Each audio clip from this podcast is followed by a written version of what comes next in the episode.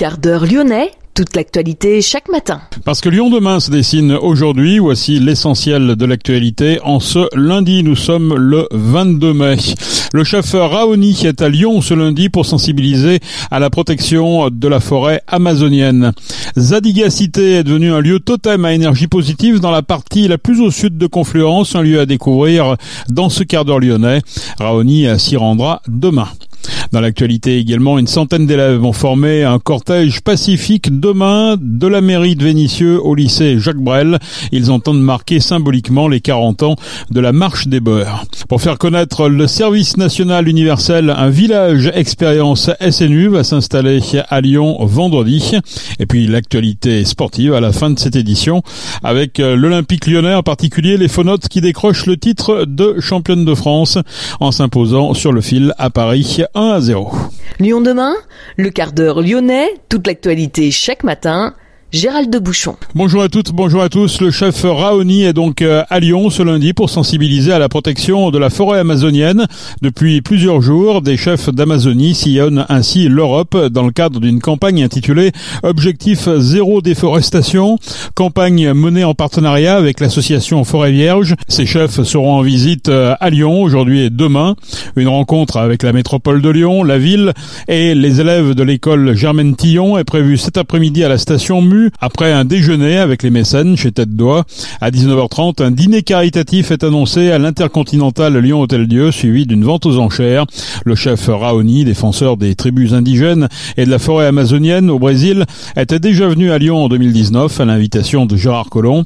Trois autres chefs de tribus indigènes l'accompagnent cette fois-ci, Tapi Benoro et Watakulu, l'une femme de la tribu Xingu. Notez que demain Raoni retournera à Confluence. Il sera reçu à Zadiga Cité. Zadiga Cité est devenu un lieu totem à énergie positive dans la partie la plus au sud de Confluence, là où autrefois se dressait le marché-gare, un marché dont il reste l'entrée, la salle de concert et quelques anciens hangars comme témoignage d'un passé où le quartier voyait circuler des milliers de tonnes de fruits et légumes chaque jour. Le bâtiment dont on parle est situé derrière la station Mu, au cœur d'une zone de 6 hectares appelée à devenir une forêt. L'objectif est de créer un grand espace de nature en intégrant des bâtiments. Zadiga Cité fait partie de ces lieux où l'on accédera forcément en voiture. Thierry Roche est l'architecte du bâtiment réaménagé et l'un des occupants. Il a accepté de nous ouvrir les portes de ce lieu exceptionnel pour nous le faire découvrir et nous en expliquer le fonctionnement. C'était en fait le bâtiment qu'on appelle le garage, qui était un, bâtiment donc pour les véhicules du marché-gare et donc qui est un des le dernier bâtiment du fond euh, du marché-gare. Donc c'est un bâtiment qui qu'on a récupéré, qui a brûlé, qu'on a reconstruit euh, pour en faire en fait euh, à la fois un lieu pour notre agence, un lieu de production avec deux, autres structures et puis de, de l'événement, mais surtout un lieu de réflexion, un lieu de réflexion sur la ville et la sensibilité dans la ville. Les caractéristiques, ben, c'est qu'il représente aussi un bâtiment performant puisqu'on est sur ce qu'on appelle un bâtiment donc énergie positive tous usages, donc produit plus d'énergie qu'on en consomme, y compris les ordinateurs, l'ensemble, et ce qu'on appelle un E4C2 pour ceux qui s'y connaissent. Donc c'est un bâtiment très performant au niveau énergétique, mais en plus qui, qui, fait une forte place au bilan carbone, donc amélioré avec des matériaux biosourcés et des performances assez exceptionnelles. Comment on fait concrètement pour euh, ne pas consommer? Et ben En fait, on va avoir un bâtiment où on va traiter une surisolation, une surétanchéité à l'air, et donc et des protections. On va se protéger du soleil le plus possible avec des, des systèmes de, brise-soleil et autres. Et puis, euh, à partir de là, donc, on a besoin de très peu d'énergie pour chauffer, puisque ce sont les gens par euh, leur, euh, ce qui dégage, qui vont chauffer, ou les, les ordinateurs. Donc on a besoin de très très peu d'énergie. Et l'énergie en plus qui est produite, plutôt que de l'envoyer à, à l'extérieur, on récupère tous les calories à l'intérieur pour les retraités. Ça nécessite aussi un travail sur l'environnement, je suppose, autour, parce que c'est un quartier qui va se construire Oui, donc il y a une prise en compte effectivement de l'environnement, puisqu'on va se situer dans un, dans un bois, en fait, un bois habité, mais un bois. Et donc il a fallu qu'on travaille avec les extérieurs, les arbres futurs, pour éviter de nous faire des ombres sur les, le photovoltaïque. Et puis, en fait, fait, c'est aussi un esprit, l'esprit d'innovation dans un lieu à construire. Et donc, on est un peu comme une maison dans les bois, une maison de l'innovation dans les bois. Il y a aussi une volonté de, bien-être. Et pour euh, arriver à ce bien-être, euh, il y a une vue à, 360 degrés pratiquement sur l'extérieur. Voilà, donc c'était aussi qu'on peut faire des bâtiments extrêmement performants, énergie positive, en ayant des surfaces vitrées importantes à partir du moment où on travaille sur ces surfaces vitrées et où on les protège et autres. Et donc, la capacité justement d'avoir un lieu assez extraordinaire dans un futur bois, à imaginer, mais surtout d'avoir une luminosité euh, qui permet d'avoir une vraie qualité du travail.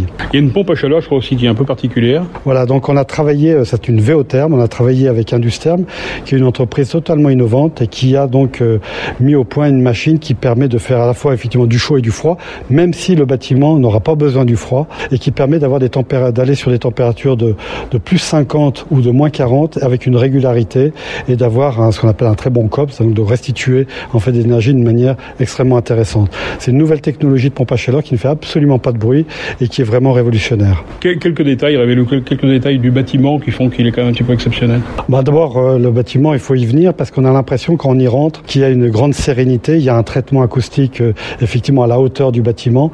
C'est un bâtiment, on sent très bien une belle luminosité. On a travaillé sur euh, bah, les thématiques de santé, étant proche de gens comme Medico ou autres qui travaillent beaucoup sur la qualité de vie au travail par la santé.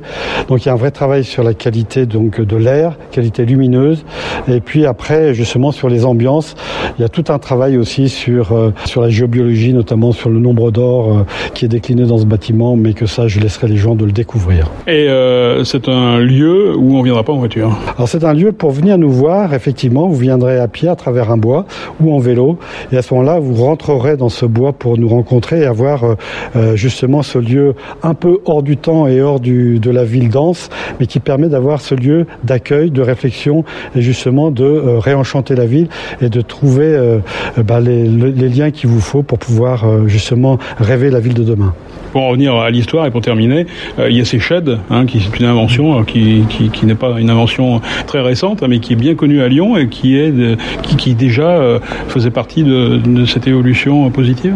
Voilà, tout à fait. En fait, les, les, bâtiments, les anciens bâtiments qui sont à côté de nous aussi des sheds.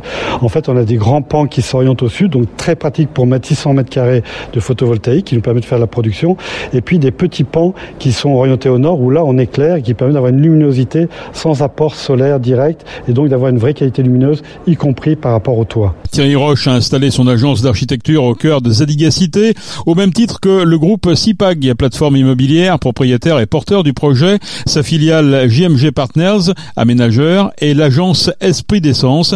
Olivia Cuir, sa dirigeante, n'a pas choisi le lieu au hasard. Son agence de communication est tournée vers la thématique la ville de demain. Quand on parle de smart city, souvent on parle de performance et tout, on parle de data. Et, finalement, dans cette ville de demain, ce qui est important, c'est de pas oublier les émotions, c'est-à-dire ce qu'on ressent, ce que le ressenti de la ville. Et donc, c'est important qu'il y ait un vrai mariage, une vraie harmonie entre à la fois les, performances techniques d'une ville, c'est important, de logistique, euh, de tout ce qu'on voit aujourd'hui avec nos élus, avec les politiques publiques, tout ce qui est en train de se mettre en place, mais aussi de jamais oublier euh, le ressenti au quotidien, à chaque coin de rue. Donc ça, il faut, faut pas l'oublier. Et les urbanistes que je rejoins ici ont ce rapport-là à la ville. Justement, quel est le dénominateur commun de tous les occupants de ce lieu? Je crois qu'il y en aura quatre. Dénominateur commun, c'est euh, des amoureux, des passionnés de la ville, euh, de la ville, mais de la ville véritablement désirable. Donc cette ville, une ville euh, avant tout humaine, pas une ville fantasmée, une, une ville dans laquelle on se sent bien. Une ville humaine, c'est une ville qui n'oublie pas que nous sommes faits d'interaction et que finalement, ce qui nous intéresse, c'est d'être reconnus dans une ville, c'est de retrouver un sourire, de partager des choses. C'est ça une ville, de sentir bien, pas sentir, de sentir en sécurité. C'est ça une ville humaine. Sentir qu'on a notre place et qu'on peut se, réapproprier la ville. L'interaction, vous allez la voir ici dans ce quartier de, de Confluence? Oui, on va la voir. Alors on a déjà des, des voisins hein, et des voisins très divers. On a le, le, le, la foire là qui est ici. Euh, on, je peux vous dire qu'on la foire du trône, on va les voir, on va aller les rencontrer. C'est intéressant. C'est des gens que je ne connais pas. C'est justement à la rencontre de ces gens différents, nouveaux, et de voir comment on peut cohabiter ensemble dans ce dernier morceau de, la presqu'île. Euh, il y a aussi euh, Hachette, euh, il y a une école de design, on n'est pas loin de la région, la SPL, et puis des futurs habitants, parce que ça continue à avancer ici, hein, il y a du logement prévu, c'est comment accueillir, et nous on doit, on se doit aussi d'accueillir au mieux les nouveaux arrivants sur ce site. Repenser les lieux de travail, c'est important aujourd'hui? Repenser les lieux de travail, oui, surtout repenser des lieux de travail euh, pour euh, donner envie à nos collaborateurs de continuer à, avoir envie de venir partager ces moments. Parce qu'avec la révolution du télétravail, on se dit on est bien chez soi. Ici, on vit autre chose. On est bien ici, mais c'est pas la maison quand même. On est bien ici pour travailler ensemble, pour partager. On est au travail pour créer de l'interaction et pour créer de la richesse euh, grâce à ces rencontres. Et, et rien de mieux que le physique pour ça. Donc il faut des lieux agréables dans lesquels on a envie de rester un peu pour partager ces moments et puis pouvoir euh, générer cette innovation. Zadiga Cité est un bâtiment dans lequel pourront vivre et travailler 75 personnes, avec la particularité de ne rien consommer. Le bâtiment produit plus d'énergie qu'il n'en consomme. CIPAG a investi au total 5,4 millions d'euros pour réaliser ce projet hors du commun, en plein centre-ville, mais au cœur d'une forêt. Lyon demain, média agitateur d'idées. Une centaine d'élèves formeront un cortège pacifique demain de la mairie de Vénissieux au lycée Jacques Brel. Ils entendent ainsi marquer symboliquement les 40 ans de la marche des beurs. La marche pour l'égalité contre le racisme était partie de Marseille le 15 octobre 1983 pour arriver à Paris le 3 décembre. La marche organisée demain sera suivie d'une conférence d'Yvan Casto, historien spécialiste des questions d'immigration. Des marcheurs historiques comme le père Christian Delors sont annoncés.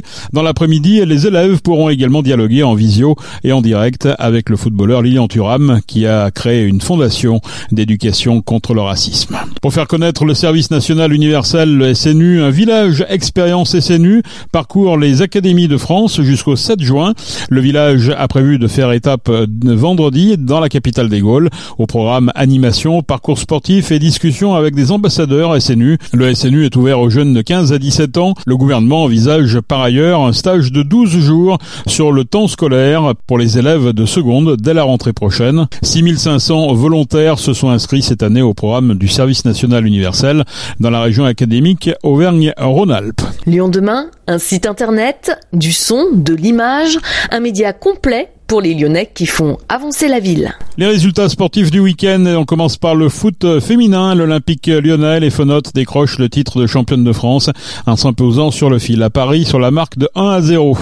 En s'imposant contre Monaco 3 à 1 en ouverture de la 36e journée de Ligue 1, l'Olympique lyonnais avait mis la pression sur Lille et Rennes vendredi soir, mais la cinquième place qualificative au barrage de la Liga Europa Conférence s'éloigne à nouveau, car ni les Bretons ni les N'ont tremblé. L'Olympique lyonnais, 59 points, toujours à 4 longueurs du top 5. Deux journées de championnat restent à disputer. En basket, les playoffs, Lasvel fait une belle entrée face au Mans. Les Villeurbanais n'ont laissé aucune chance aux joueurs de la Sarthe, très vite débordés lors du match 1 des quarts finales. Le Mans s'est incliné 103 à 73. Lasvel tentera de doubler la mise dès demain mardi pour s'ouvrir les portes d'une nouvelle demi-finale. Sinon, les deux formations se retrouveront jeudi à Villeurbanne pour une belle. La Ligue féminine, enfin, les filles de Lasvel ont battu Villeneuve d'Ascq 85-72. Elles s'offrent ainsi une belle décisive. Battue mercredi dans le Nord au match aller, la formation lyonnaise a remporté le match retour samedi à l'Astrobal. Le titre de champion de France se jouera ce soir à 20h45, toujours à l'Astrobal, dans le match 3. C'est la fin de ce quart d'heure lyonnais. Merci de l'avoir suivi. On se retrouve naturellement demain pour une prochaine édition. Je vous souhaite en attendant de passer une excellente journée.